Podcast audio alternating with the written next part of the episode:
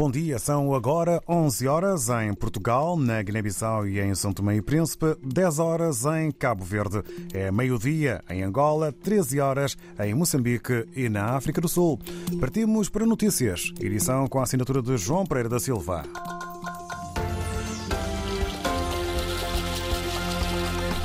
Nuno Gomes Nabian demitiu-se do Conselho de Estado, para o qual foi convidado pelo presidente Sissoko Embaló, numa carta em que bate com a porta com estrondo. Paula Borges.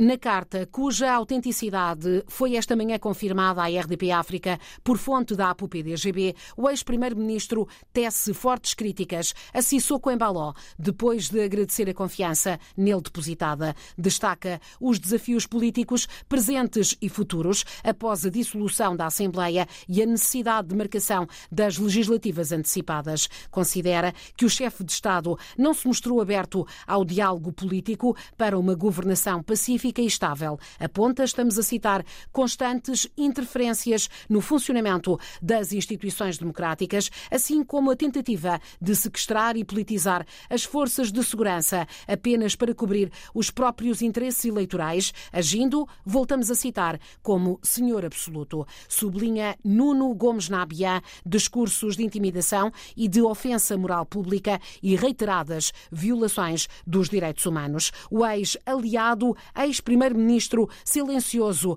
durante anos de ataques reiterados aos direitos humanos no país, ataques denunciados por vários setores e descritos ao pormenor no último relatório da Liga Guinense, justifica com tudo isto a renúncia pessoal ao cargo de conselheiro de Sissoko Embaló.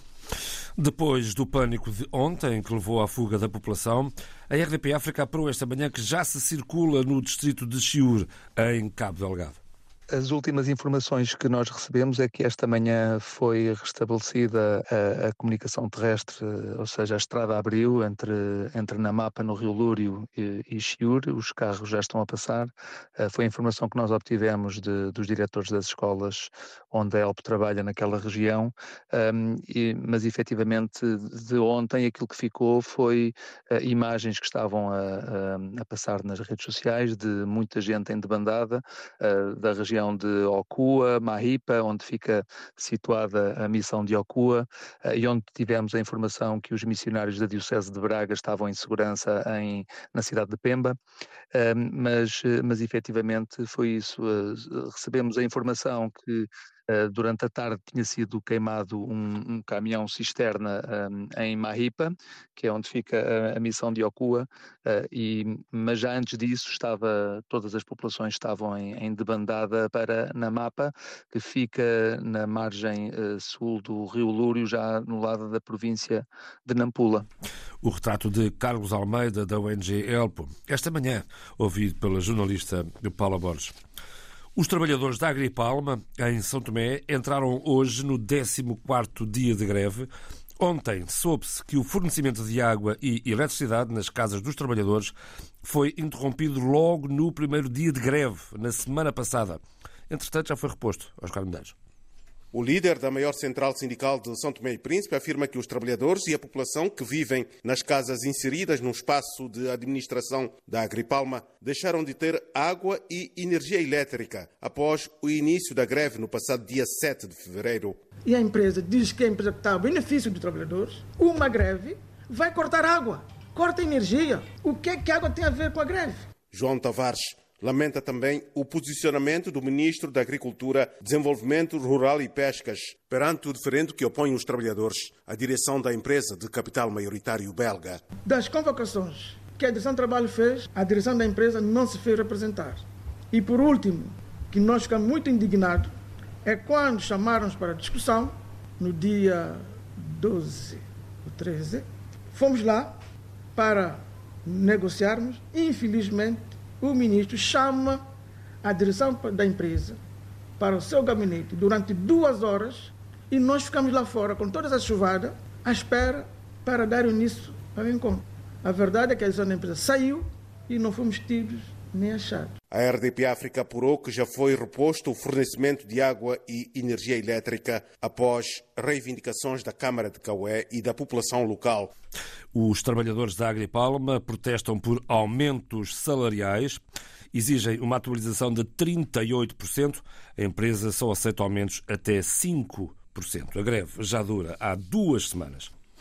A Associação da Língua Materna Cabo-Verdiana, ALMA CV, defende uma educação bilingue para travar o insucesso escolar e a exclusão de crianças e jovens do sistema educativo baseado exclusivamente no português. Carlos Santos. O Dia Internacional da Língua Materna celebra o direito que os povos têm de usar livremente as suas línguas maternas em todas as situações do cotidiano. Em Cabo Verde, a data tem servido para alertar as autoridades quanto à necessidade de se adotar políticas linguísticas mais adequadas ao contexto do arquipélago. Este ano, em linha com o que propõe a Unesco, a Associação da Língua Materna Cabo-Verdiana volta a propor uma educação bilingue, uma opção que trará ganhos incontáveis ao país, conforme explica a linguista Amália Lopes, presidente da Alma CV. Temos defendido a necessidade de, de, uma de, uma educação bilingue em Cabo Verde como um, um fator importante uh, para a aprendizagem para a especialista, a política linguística vigente em Cabo Verde tem contribuído para o insucesso e o abandono escolar, um fenómeno que, segundo a Amália Lopes, é reconhecido pelo próprio Ministério da Educação. Os alunos entram na escola primária e depois, no último ano, ao passar para o último ano do liceu, é uma percentagem bastante uh, grande que já não consegue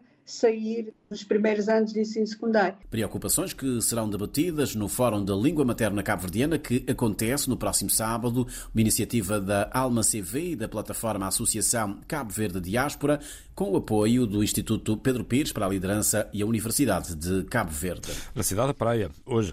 A ministra da Justiça do Senegal anunciou a libertação de quase 400 ativistas. Foram detidos e encarcerados durante as manifestações políticas de março de 2021 e junho de 2023. A ministra não adiantou se o líder da oposição, Usman Sonko, e o candidato presidencial Diomaye Faye seriam libertados, mas sublinhou que a libertação de presos políticos tinha como objetivo aliviar as tensões no país. Também há mundo em crise para além do leste da Europa e do Médio Oriente. É urgente que se olhe para os outros pontos críticos no globo e para as catástrofes iminentes, como a do Sudão, por exemplo. O alerta é de Michael Dunford, eh, representante do PAM para a África Oriental. And unfortunately, Infelizmente, devido a Gaza e à Ucrânia, não está a ter a atenção que merece. As pessoas no mundo não sabem como é grave a situação e quais as implicações tanto para o Sudão como para a região. Esta região é muito frágil e qualquer choque desta natureza tem o potencial para agravar ainda mais a situação. has the potential to make the situation even worse. Michael eh, acompanha 10 países desta zona muito castigada, com destaque para o Sudão. Há mais de 62 milhões de pessoas em insegurança alimentar aguda. Estimamos que mais de 62 milhões de pessoas estejam em situação de fome aguda em toda a região e prevemos que até ao fim do ano este número aumente. Michael Dunford, ouvido pela RDP África esta manhã, o diretor regional do PAM, visitou esta semana a cidade fronteiriça de Renk, no Sudão do Sul. Realça que esta é a maior crise de deslocados do mundo, mas não é vista nem tratada como tal. Agora, esta sugestão: Paul, John, George e Ringo são os quatro Beatles que, em breve, poderão ser títulos de filmes. O realizador Sam Mendes vai dirigir quatro filmes biográficos, cada um deles focado num dos elementos da mítica banda de Liverpool, Inês Martins. Quatro filmes, quatro vidas, uma banda que mudou a música. A partir de perspectivas diferentes, o premiado realizador Sam Mendes vai contar a história dos Beatles. Paul McCartney, John Lennon, George Harrison e Ringo Starr. Cada um terá o próprio filme. Já saíram várias biografias no cinema sobre a banda britânica, mas este projeto é o primeiro a ser autorizado. Os Beatles cederam os direitos de autor completos de vida e música. A produtora de Sam Mendes conta que a ideia foi recebida com entusiasmo por Paul McCartney e Ringo Starr e pelas famílias de John Lennon e George Harrison. Em comunicado, o realizador diz-se honrado por contar a história da maior banda de rock de todos os tempos. Mais, mostra-se animado por desafiar a noção do que constitui uma ida ao cinema. Isto porque os filmes vão estar em exibição ao mesmo tempo.